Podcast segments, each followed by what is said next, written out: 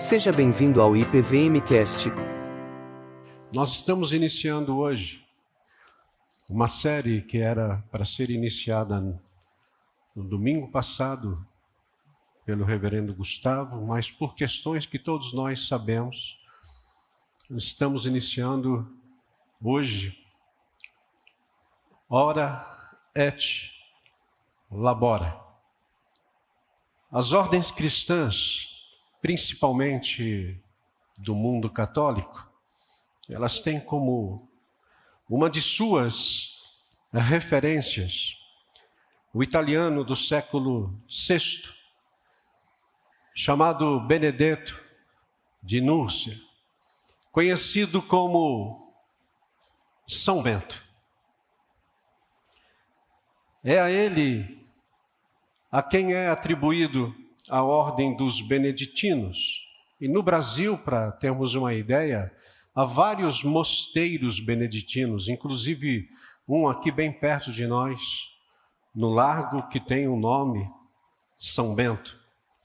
E o lema dessa ordem em latim é ora et labora.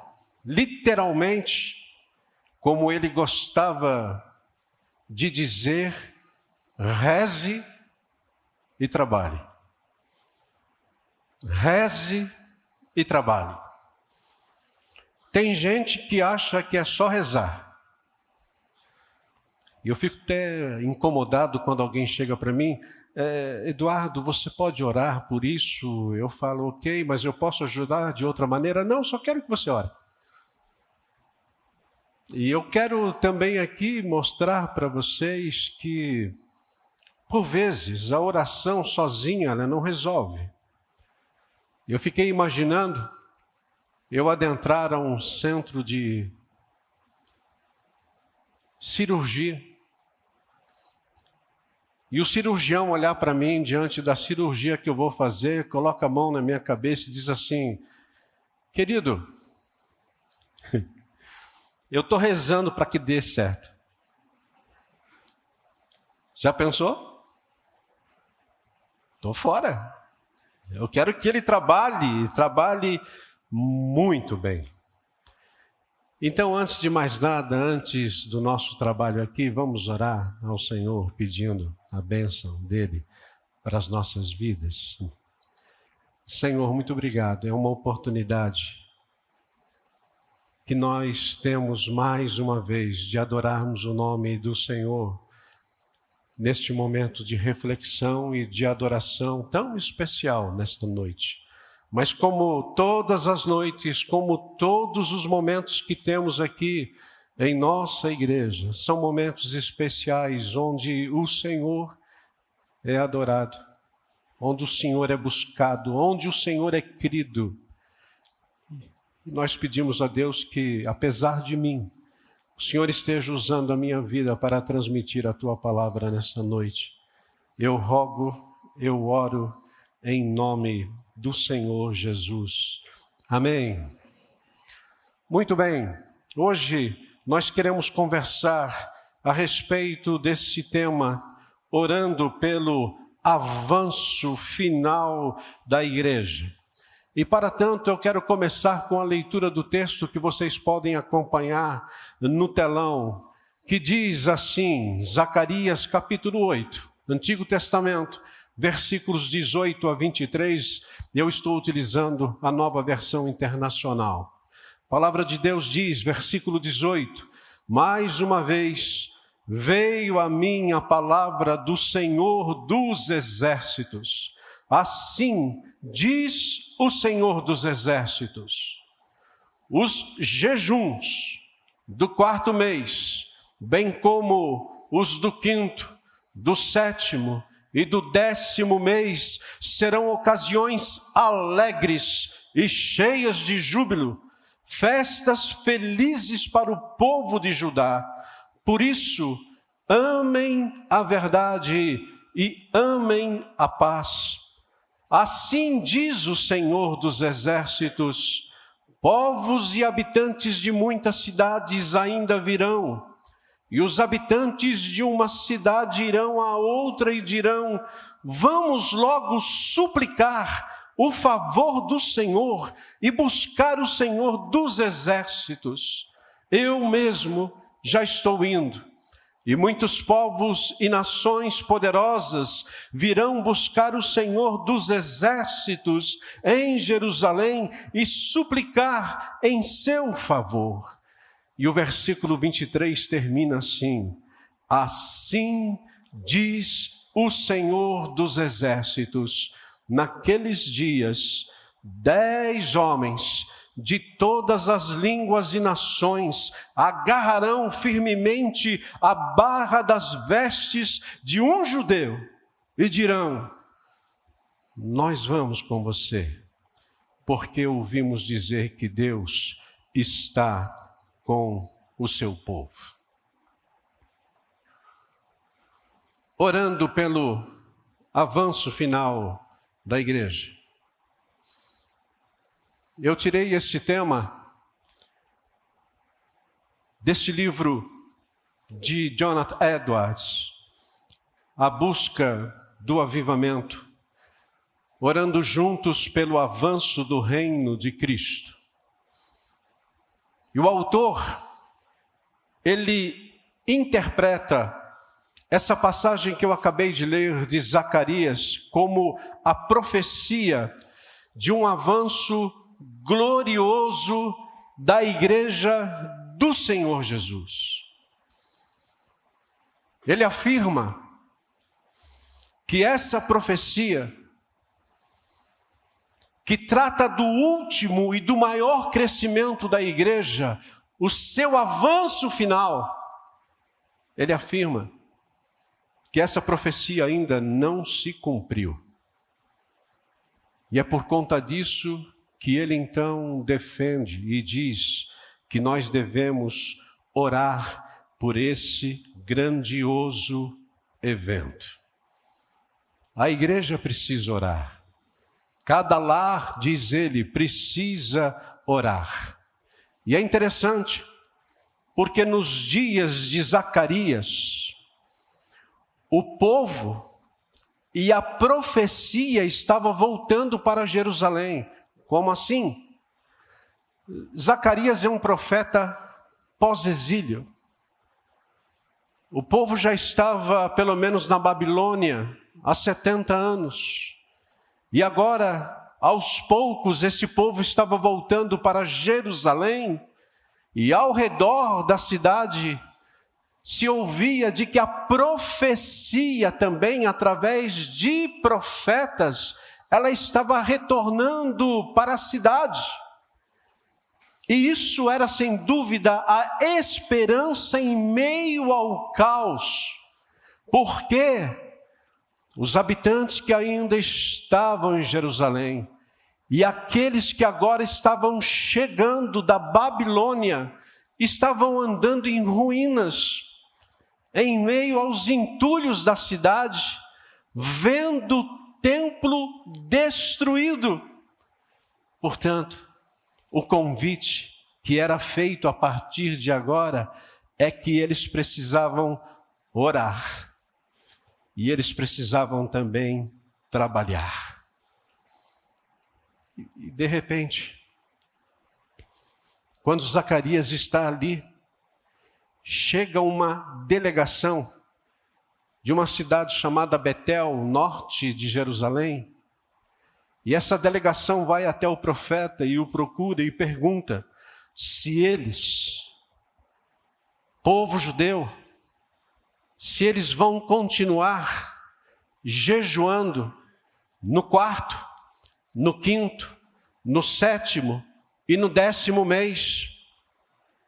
É como se eles dissessem assim: Zacarias, nós vamos ainda continuar chorando, lamentando por aquilo que aconteceu há mais de 70 anos. Nós vamos ter que relembrar sempre esse mesmo episódio sem fazer absolutamente nada. Então Zacarias traz uma palavra impressionante. Ele diz que os jejuns do quarto mês, bem como os jejuns do quinto, do sétimo e do décimo mês serão, serão ocasiões alegres e cheias de júbilo. Serão festas para o povo de Judá, a ponto dele dizer assim: a partir de agora vocês vão amar a verdade e amar a paz. Perceba, essa profecia, ela antecipa o evangelho quando Deus fará com que o jejum seja substituído por festa.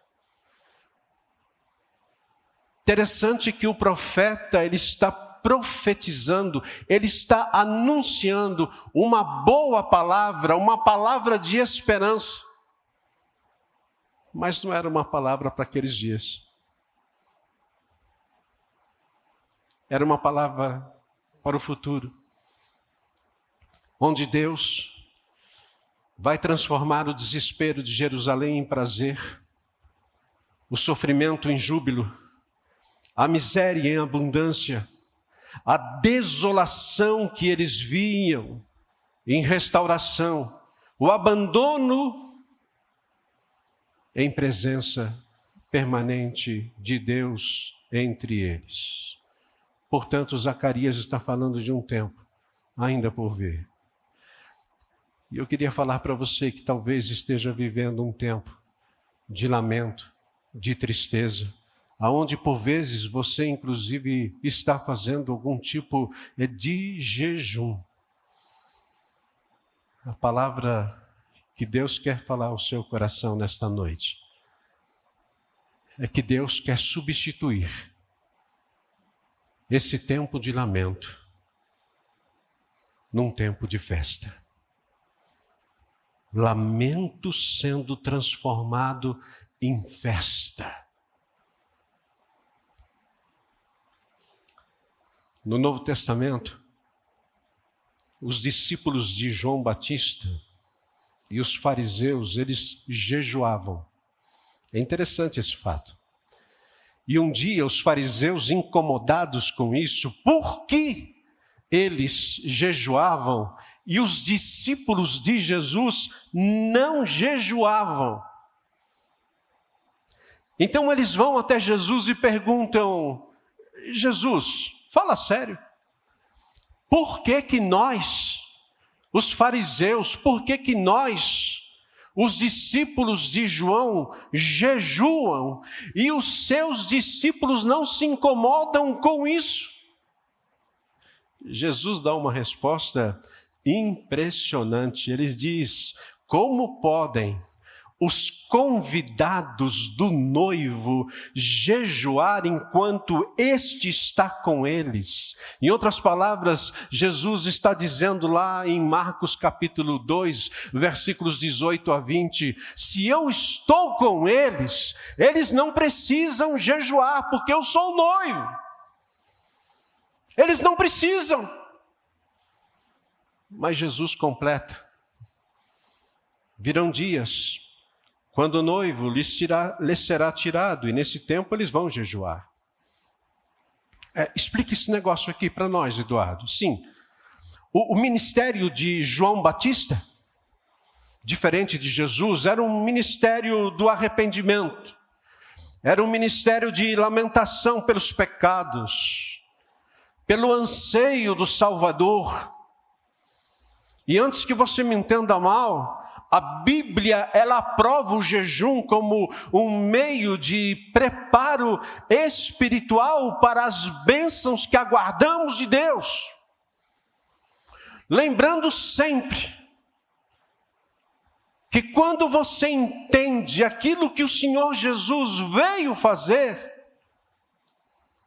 você vai poder compreender que o verdadeiro jejum ele não visa apenas o nosso próprio benefício, mas ele visa, sem dúvida alguma, o benefício para com Deus, como expressão de um coração quebrantado pelo pecado ou de lamento pelas tristezas de sofrimento deste mundo.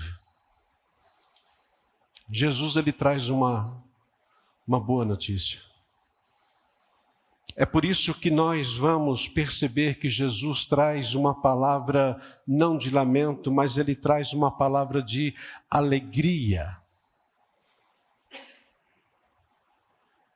E como é que eu faço quando o controle não está funcionando?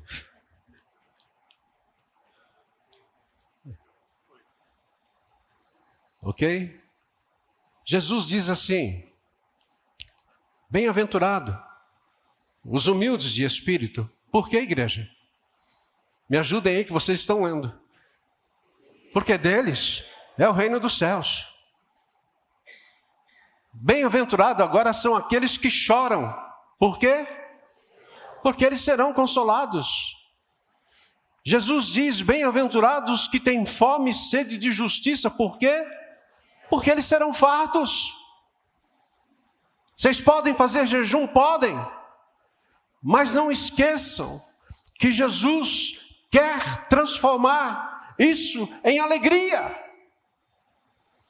Em alegria.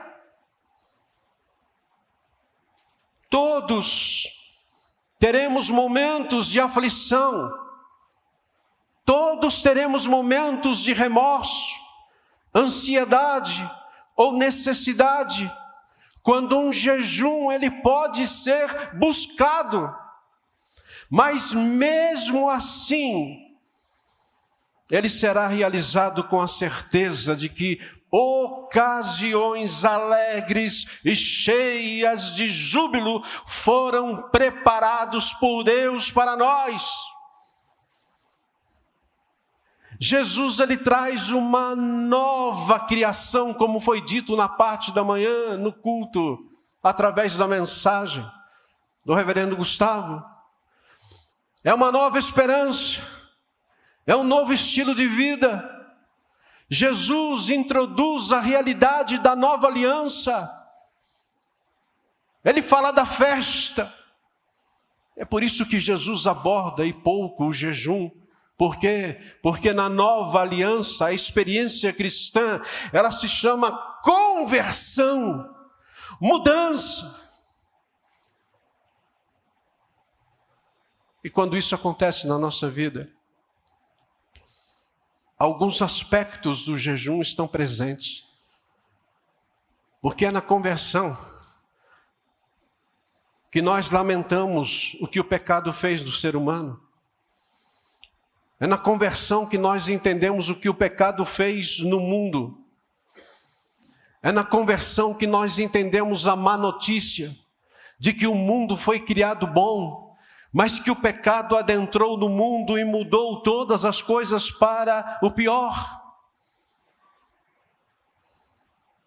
É quando estudamos isso e quando damos atenção a isso, é que vamos perceber que sem a má notícia de que nós temos um Deus reto e justo, que precisa punir o pecado, e que não adianta nós nos aproximarmos de Deus apenas querendo fazer boas obras na tentativa de nos reconciliarmos com Deus. Não, isso não vai acontecer sem a conversão. É por isso que nós conhecemos algumas pessoas hoje que têm pouco apreço pela cruz, pouco apreço elas ouvem, elas veem, elas percebem que existe algo diferente entre aqueles que são chamados crentes, mas incomoda elas essa questão de ter um substituto que morreu naquela cruz em meu lugar. O problema é que elas não têm nenhuma consciência do seu próprio pecado, e enquanto nós não temos a consciência pelo pecado, nós não vamos entender que a verdadeira festa ela só começa quando sem pecadores.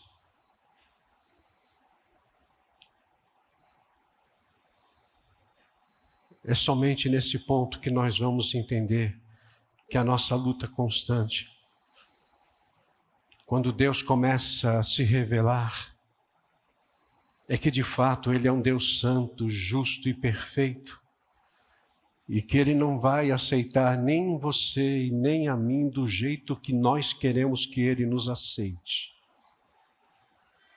Por isso, que o primeiro passo para a vida eterna é quando compreendemos que não há em nós bem algum e que nós precisamos desesperadamente de Cristo para vivermos a verdadeira alegria.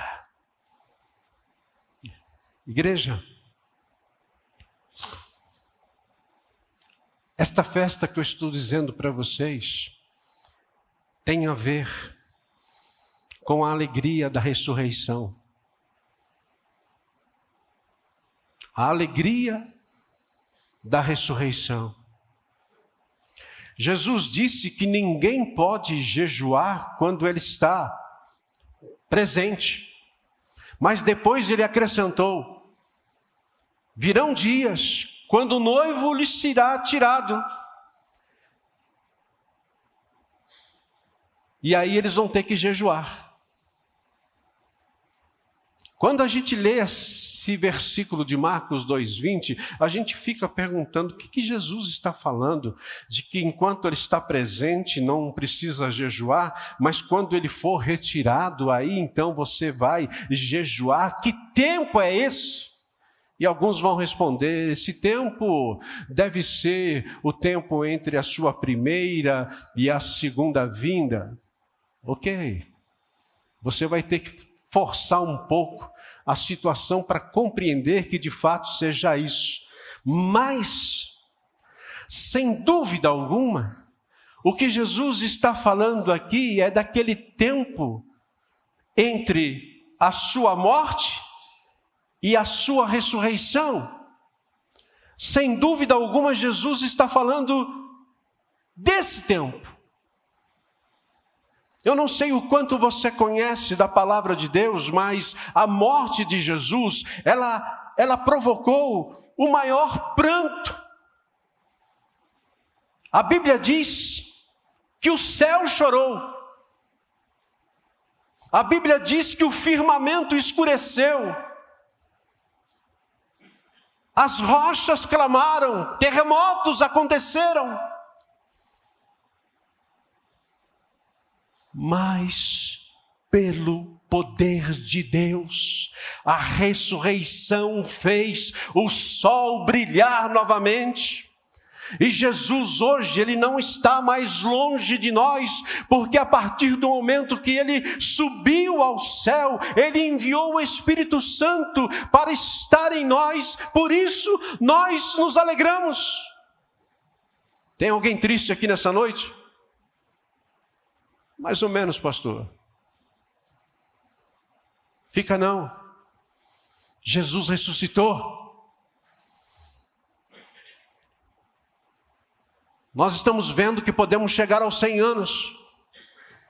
Mas eu tenho uma notícia melhor. Nós vamos viver eternamente porque Ele ressuscitou, Ele venceu a morte. É por isso que os cristãos têm a maior festa festiva de todas, que é a Páscoa. É por isso que nós, quando rememoramos aquilo que Cristo fez na cruz e a sua ressurreição na ceia, nós temos essa comunhão da alegria, porque é o maior momento de comunhão da igreja.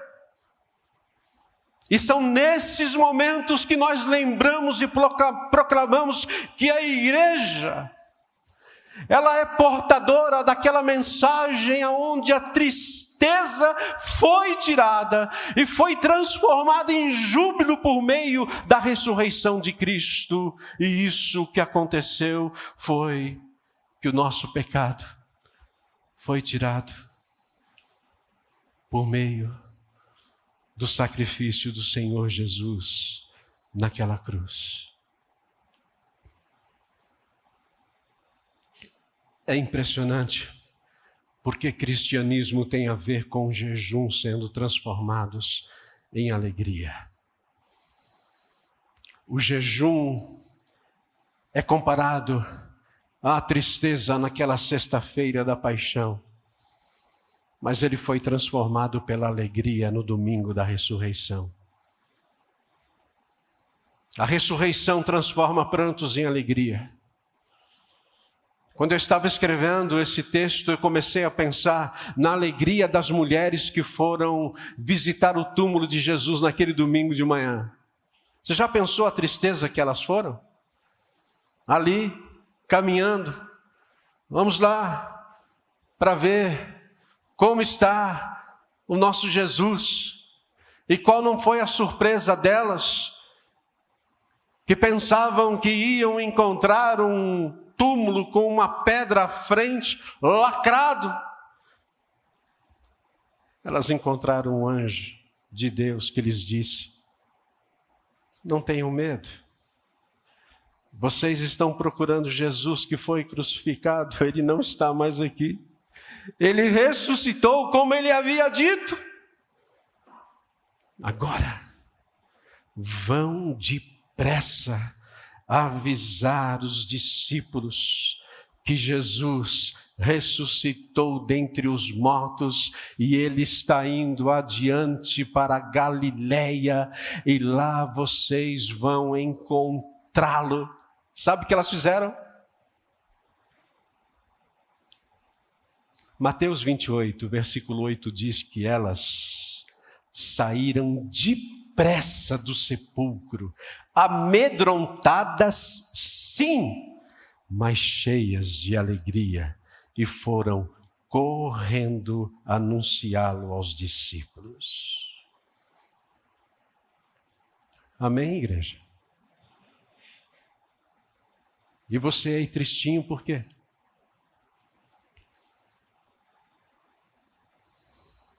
Há mais de 70 anos, preste atenção nisso.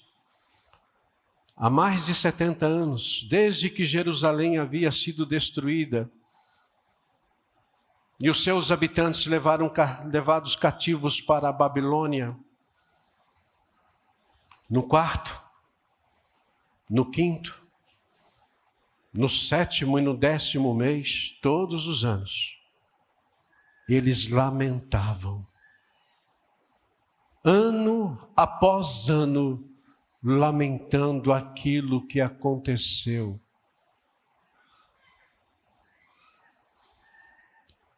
A partir de agora, Zacarias diz que eles poderiam recordar essa história com gratidão, porque aquilo que aconteceu foi, na verdade, uma disciplina paterna de Deus para trazê-los de volta para si mesmo. Deixa eu dizer uma coisa para você muito importante. As provações, elas nos conduzem de volta para o Senhor. Por isso que se você está passando por um momento de lamento, de tortura interior, entenda que na verdade isso pode ser algo que vem de Deus para que você se aproxime dele e venha a experimentar a alegria dele. As provações nos conduzem de volta para o Senhor. E é apenas no cristianismo que você vai observar algo aonde a alegria está presente. Temos provações, temos tristezas, derramamos verdadeiras lágrimas, mas há uma resposta para tudo isso, e essa resposta é que o Senhor Jesus veio transformar a nossa tristeza em alegria. Não é à toa que o apóstolo Paulo vai trazer aquele hino, aquele grito, onde ele diz: Alegrai-vos sempre no Senhor. Outra vez digo: alegrai-vos. É por isso que nós cantamos, hoje não, mas de vez em quando, faz tempo que a gente não canta. A alegria está no coração de quem? De quem já conhece Jesus. Perceba a importância da igreja nessas horas. A igreja, quando ela é morna, a igreja, quando ela é carrancuda, a igreja, quando ela é morta,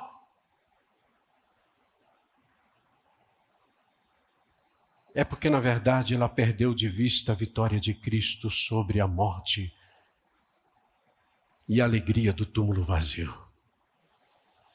Por isso que a igreja precisa a todo momento ser uma igreja da celebração da ressurreição, da alegria que só pode vir da parte do Senhor. Alegria tem a ver com ressurreição. E Zacarias diz que a partir do momento que nós entendemos isso, essa igreja, você vai começar a fazer parte daquilo que Deus chama de novas pessoas e nações que virão o versículo 20 é muito claro: assim diz o Senhor dos exércitos, povos e habitantes de muitas cidades ainda virão, e os habitantes de uma cidade irão a outra e dirão: vamos logo suplicar e buscar o Senhor dos exércitos. Eu gosto dessa próxima palavra, eu mesmo, diz o profeta, eu mesmo já estou indo. E muitos povos e nações poderosas virão buscar o Senhor dos exércitos em Jerusalém e suplicar o seu favor. Como eu gostaria que vocês estivessem vendo quando eu vi isso daqui, eu comecei a, a, me alegrar muito mais no Senhor. Por quê? Porque Zacarias, o profeta, primeiro ele anuncia a transformação da religião da nova aliança. A nova aliança não é mais jejum, a nova aliança agora é alegria. E agora ele com ele aponta para o cumprimento do propósito salvador de Deus, e o propósito salvador é que outras pessoas, é que outras nações virão.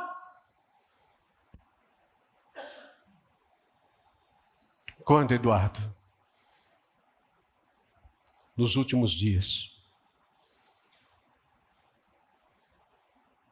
Em que o Evangelho está atraindo multidões eu não sei se vocês já perceberam. Nossa igreja tem enchido rapidamente. Hoje, o culto da manhã, às 8 horas da manhã, a igreja estava muito bonita. Às 11 horas, muito bonita. E agora, está linda.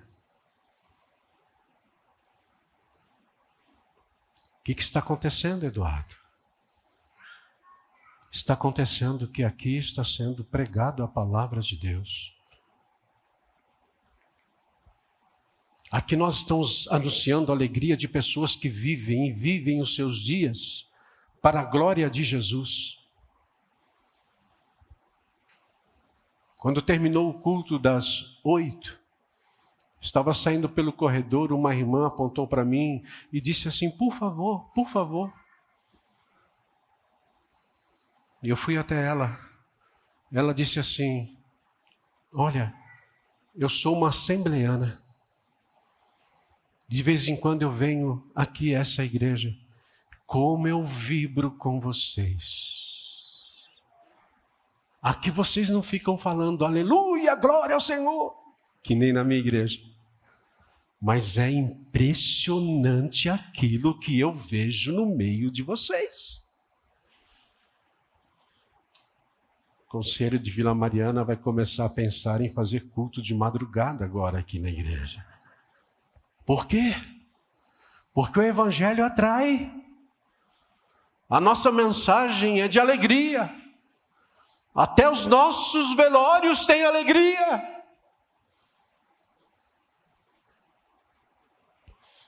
Quando essa predição foi anunciada por Zacarias, nada parecia mais improvável de que isso iria acontecer, de que pessoas e nações viriam. Não havia nada mais improvável do que isso.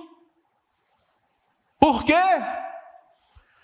Porque os judeus naquela época eram pobres, desprezados, era uma tribo desconhecida. Eles só eram conhecidos por conta da existência da Babilônia que os levou cativos. Nessa época, a Grécia estava apenas surgindo no horizonte da história humana.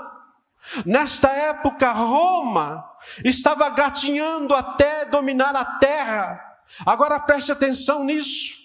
Cinco séculos se passaram e a profecia de Zacarias continuava sem se cumprir.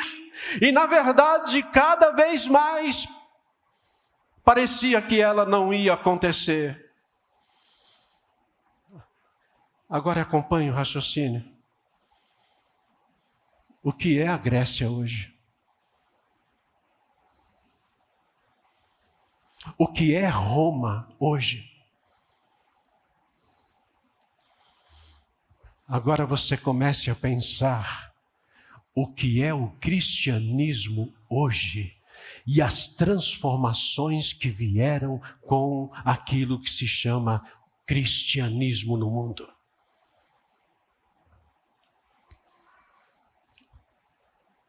Uma festa iria acontecer. 500 anos depois. E nesta festa, Preste atenção nesse texto que nós vamos ler. Partos, medos e elamitas, habitantes da Mesopotâmia, Judéia e Capadócia, do Ponto e da província da Ásia, Frígia e Panfilha, Egito e das partes da Líbia, próximas a Cirene, visitantes vindos de Roma, O que, que é isso, Eduardo? Eu estou aqui em Atos capítulo 2. Atos 2, 9 a 11. Vão nos mostrar que enquanto esse povo estava festejando na rua aquilo que era a festa de Pentecostes, uma das grandes festas em Israel, Enquanto aquilo estava acontecendo nas ruas, um grupo de 120 pessoas estava assentado, orando, num lugar conhecido como cenáculo. E o texto diz que esses que estavam assentados e orando pacientemente, aguardando pelo dom do Espírito Santo, de repente, veio do céu um som como de um vento muito forte e encheu toda a casa na qual os discípulos estavam assentados. Se você conhece um pouco da Bíblia, Naquele dia, na festa de Pentecostes, um grande avivamento varreu Jerusalém. É isso que, a princípio, Zacarias está apontando. Algo que aconteceu na era apostólica mas eu quero dizer para vocês que é algo que continua acontecendo em diversos lugares à medida que o Evangelho é pregado e vivido. E se nós pregarmos o Evangelho aqui, e se nós vivemos o Evangelho aqui, prepare-se, porque a festa vai atrair muita gente. A missão da igreja, ela consiste em levar as pessoas a Deus. Jesus disse: "Assim brilhe a luz de vocês diante dos homens para que vejam as suas boas obras e glorifiquem ao Pai de vocês que está nos céus." Nesse sentido, nós percebemos que Zacarias, ele antevê um êxito na evangelização. Isso vai mostrar a mim, a você e buscar, sem dúvida, trazer ao nosso coração uma responsabilidade que às vezes nós ainda não temos. As pessoas, elas só vêm aqui, elas só vão a Jesus a partir do momento de um testemunho pessoal de um amigo ou membro da família. O que as pessoas precisam ver em nossas igrejas, em nossa vida, é a presença e o poder de Deus. E é exatamente isso que Zacarias está antevendo aqui. Nós estamos precisando hoje de pessoas cujas vidas são modelos de fé, que as capacite a viver acima do nível mediano, que suporta muitas vezes a privação e o sofrimento. E é nesse sentido que nós estamos e vamos ser convidados a viver, de maneira que homens e mulheres que nos cercam vão perguntar: qual é o segredo? Qual o segredo de vocês cantarem assim? Qual o segredo de vocês tocarem assim? Qual o segredo de vocês irem à igreja aos domingos? Qual o segredo de vocês participarem desse negócio chamado pequeno grupo? Qual o segredo de vocês estarem felizes em toda e qualquer situação? O segredo tem nome: Jesus Cristo de Nazaré. E as estatísticas mostram que a maioria das pessoas salvas hoje elas só vão poder se converter a partir de um testemunho pessoal de um amigo ou de alguém da própria família. Por isso, veja como é importante que vocês estão lendo agora. Evangelização é algo pessoal. A evangelização consiste em transmitir o evangelho. Vocês estão aprendendo isso. Se você participa de um pequeno grupo, é isso que nós estamos vendo e veremos no último encontro desta semana. A evangelização precisa ser visível em nossa própria vida. Eu quero terminar com esse versículo 23. Assim diz o Senhor dos Exércitos Naqueles dias, dez homens de todas as línguas e nações agarrarão firmemente a barra das vestes de um judeu e dirão: Nós vamos com você. Um homem, um judeu e uma decisão. Zacarias falou de pessoas de todas as tribos e de todas as nações que vão a Jesus. Mas eu fico pensando que para isso, Deus providenciou um homem. Um homem. E a Bíblia diz que há um só Deus e um só mediador entre Deus e os homens, o homem Cristo Jesus, o qual entregou a si mesmo como resgate por todos, ou por muitos. Jesus não é apenas um judeu, mas ele é o judeu por meio de quem todos irão buscar e encontrar o Senhor. Foi esse judeu quem disse: Eu sou o caminho, e a verdade, e a vida. Ninguém vem ao Pai senão por mim. Deixa eu dizer uma coisa para você. Se você não se agarrar a orla da sua veste. Se você não vier a Deus por meio de Jesus, de acordo com a Bíblia, você não poderá vir a Ele jamais.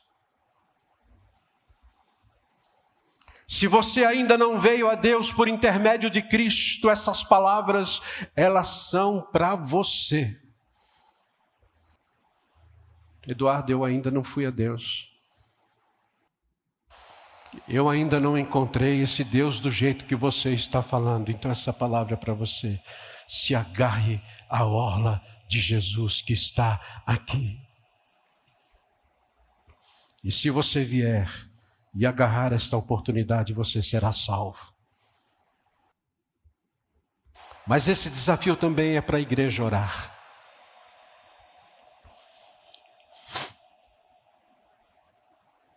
Só nós e PVM? Não. Eu não sei como. Nós vamos depender aqui de estratégias, mas eu creio que nós precisamos nos juntar a igrejas que tenham o mesmo propósito de orarmos pelo avanço final da igreja. Igrejas que estão perto de nós. Existe uma diversidade. Igrejas do nosso presbitério, igrejas que Deus colocar no nosso coração, cuja conversa com esses pastores será em torno de vamos orar pelo avanço final da igreja. Nesse sentido, nós estamos falando de uma oração extraordinária, uma união explícita, visível de comunidades. O que eu faço é dar o recado. Como vamos fazer isso? Eu não tenho a mínima ideia. O que eu sei é que Deus quer usar você, sua vida, sua oração e seu trabalho para o avanço final da Igreja de Cristo. Ora et labora. Ore, meu querido, ore, minha querida irmã, e trabalhe. Vamos ficar.